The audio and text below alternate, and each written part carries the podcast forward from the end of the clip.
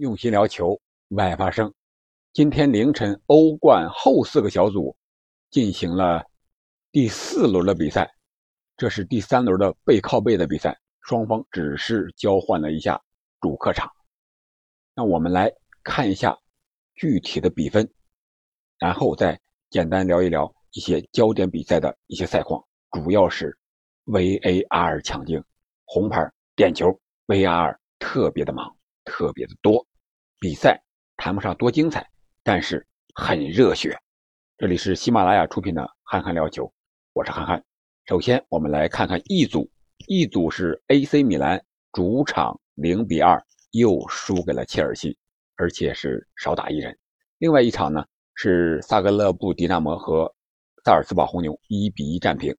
这样的话，在这个小组，切尔西是踩着米兰的肩膀登顶了。而米兰呢，被踩在了最后一名。切尔西积七分排在第一，萨尔茨堡红牛六分排在第二，萨格勒布迪纳摩和 AC 米兰同积四分排在三四位。虽然是积分上排在最后，但是也没有失去晋级的资格。毕竟双方的差距不是很大，只要后两轮米兰全胜的话，还是有机会出现的。那这场比赛呢？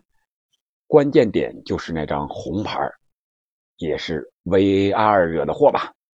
当时是托莫里在禁区内拉拽十九号芒特，芒特倒地，然后红点套餐。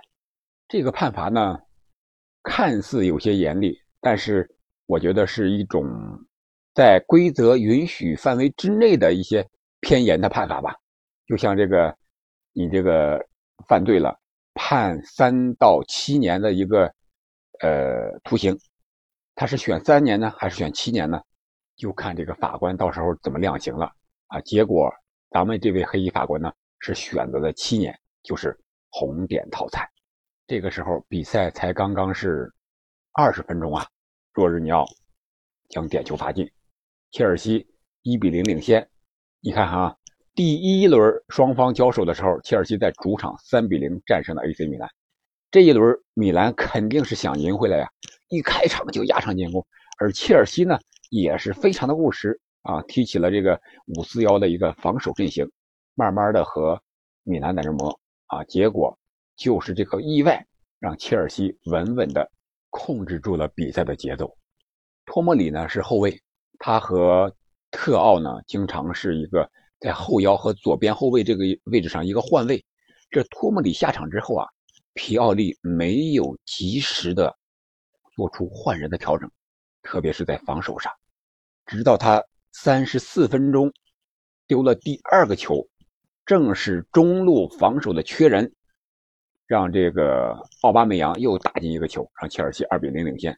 这个时候皮奥利才如梦方醒，才用右后卫德斯策。换下了右边锋迪亚斯，这个这场比赛像切尔西这样的对手，米兰要想在输两球又少一人的情况下再扳回比分，那简直就是势比登天了。所以说后边的比赛也就没有什么更大的意义了。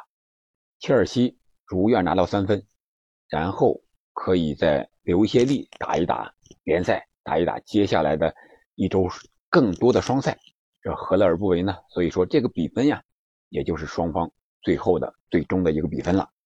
然后我们再来看看 F 组，F 组皇马和顿涅斯克矿工是一比一战平了。这场比赛异常的铁血，皇马是在第九十五分钟加时赛最后时刻读秒，靠着吕迪格的头球。进的球扳平的，这个头球之后，吕迪格和顿涅斯克矿工的这个守门员撞在了一起，眼角瞬时鲜血直流啊！我们看这个吕迪格下场的时候，这个应该是个工作人员嘛，穿着西服，然后这个用手捂着啊捂着这个包扎带，捂着这个吕迪格的眼角这一块然后吕迪格的衣服上、衣角上全都是血啊！这个进球。完全体现了吕迪格这种铁血精神，也激发了皇马的斗志。只可惜啊，时间有点短了。最后时刻，双方还是一比一战平了。这样的话，皇马是上一轮联赛结束连胜之后，本轮欧冠也结束了连胜。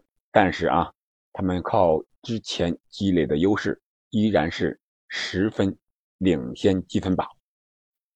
然后，莱比锡和凯尔特人是莱比锡二比零战胜凯尔特人，这样莱比锡积六分排在第二，矿工是五分。排在了第三位，凯尔特人是一分啊，排在第四位。但是积一分，凯尔特人也没有完全失去这个晋级的希望。理论上，他们全胜的话，还有可能晋级。我们再来看看 G 组啊，G 组就是曼城所在的小组。这一组本场比赛，曼城是客场挑战哥本哈根，主场曼城是五比零取得的胜利。这场比赛，曼城是。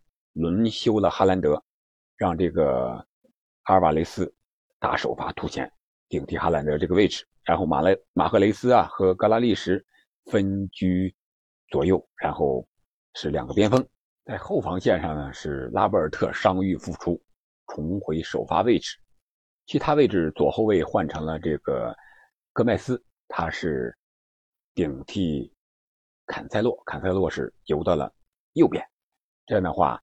还是一个传统四三三的这么一个阵型，但是这场比赛，曼城穿的是客场的红黑颜色的衣服，显然这个比赛日对红黑不是很友好。前面 AC 米兰被红牌罚下了红点套餐了，也输球了。这场比赛，曼城也被罚下去，就是这个小将格麦斯。这场比赛他是在第二十七分钟的时候被罚下的。同样也是 VAR，这个 VAR 啊，也是裁判一开始没有理会，是在禁区线之外一点点的位置。如果把这个犯规和米兰那个犯规放在一起看的话，应该是判罚尺度还是一样的。这个主要争议点呢，就是看戈麦斯他防守的时候是不是最后一个防守队员。当然。在弧顶这个位置肯定是一个明显的得分机会。通过回放啊，我们也看，基本上他就是一个最后防守队员了，啊，和其他的曼城自己的防守队员基本在一条直线上。所以说，这个是一个红牌加一个任意球，这个应该也是没有什么争议的了。在这之前呢，还有一个有争议的地方，就是十一分钟的时候，罗德里打进了一个惊天远射，但是。VAR 后来回看了，本来都准备中圈开球了，VAR 又提醒说，这个马赫雷斯在传球之前，这个球落下来有一个体毛级的手球。后来经过回放，我我们也看到，确实这个球落下之后打在了马赫雷斯右手的手背上，有一个轻微的变线，所以说这个进球无效，取消了。在这之后没几分钟，二十二分钟的时候。曼城获得角球的机会，哥本哈根队员在防守的时候，在禁区之内，用手的上臂这个位置碰到了皮球，然后 VAR 提醒之后判罚了一个点球，但是马赫雷斯却将这个球打的有点正了，然后哥本哈根的门将给扑出来了。这样的话，上半场本来有很多机会的曼城没有把握住。啊，也有这个裁判判罚的原因吧，但是多多少少都能找到曼城自己身上的一些原因啊，所以说曼城没有取胜，没有进球，也就有点运气的成分了，也可以说是他之前进的太多了，五个、六个、四个，一直进人这么多，总进球数每年进多少球基本上是有限的，对吧？你不然你这个进球记录不是年年攀升吗？啊，所以说。你上场用多了，这场可能就少，有可能不进，就是这个道理。那点球不进之后呢？然后就过了几分钟，人家哥本哈根打反击，然后你压上太靠上，然后这个小将知道红牌，你少打一人。曼城的调整和皮奥利的调整，那明显就不是一个级别的。马上就用鲁本迪亚斯换下了马赫雷斯，马赫雷斯一个是可能状态不是很好吧。耽误了这个罗德里那个世界波，点球自己就没法进，然后趁着这个机会，瓜迪奥拉把他换下去了，用一个后卫换下一个前锋，少一个人了嘛，这是完全可以理解的，而且又是在客场。然后曼城就换成了三三三的这么一个阵型，由四后卫变成了三后卫，然后中前场的人数基本上是不变的，只不过是把这个后腰罗德里撤到了中后卫这个位置上，把安坎吉呢啊调到了这个右边翼位这个位置上，让拉贝尔特和这个卢本迪亚斯和罗德里三个人打三中卫，这样的话阵型还是相当比较稳固的，虽然是少打一人。这么长时间，但是依然是占据场上的绝对优势，依然是压着哥本哈根啊。哥本哈根也很务实，五四幺踢到最后，虽然是没进球吧，但是取得了一分也非常的不容易。毕竟对手是曼城啊。这场比赛有意思的是，虽然没有赢球，但是那场比赛多特和塞维利亚打平了。这样的话，曼城是获十分排在第一，多特是七分。排在第二，塞维利亚和哥本哈根呢都是二分，这样的话，曼城就是提前两轮小组出线，这是达到一个最好的目标。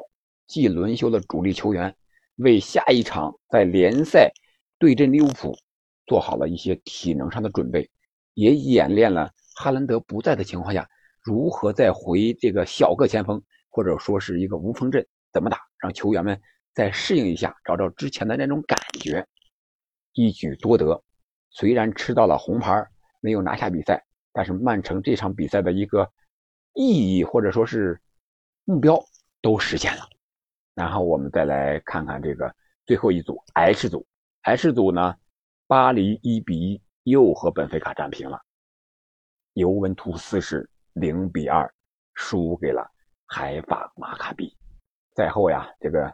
尤文图斯的球迷也说，脸都不要了。说这尤文图斯确实是谁都能输，而且输的还是那么惨惨，是真惨呀！大巴黎这场比赛，梅西是因伤未能出场，而双方呢都是靠着点球取得了一个进球。先是大巴黎获得点球，姆巴佩罚进，而这个本菲卡这个点球呢是。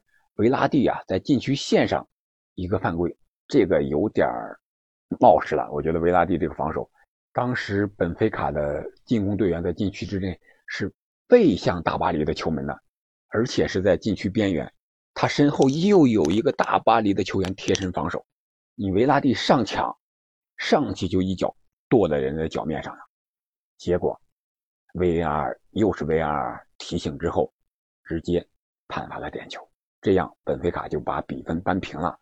虽然最后时刻，第九十四分钟的时候，拉莫斯有一个非常精彩的这个，应该是伊布式的蝎子摆尾助攻，姆巴佩一个凌空抽射将球打进。但是进球之前，姆巴佩是越位在先，所以说这场比赛的比分是一比一。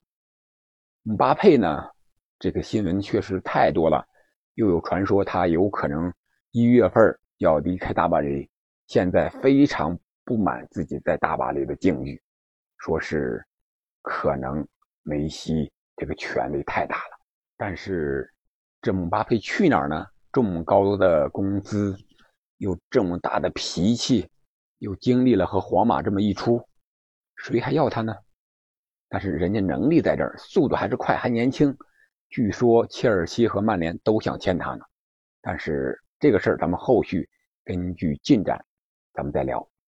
今天的欧冠呢，咱们就简要的聊一聊这些东西。明天还有欧冠的 A 到 D 组的比赛，我们看看还有哪些球队能够提前出线，有没有第一支出局的球队。我们下期再见。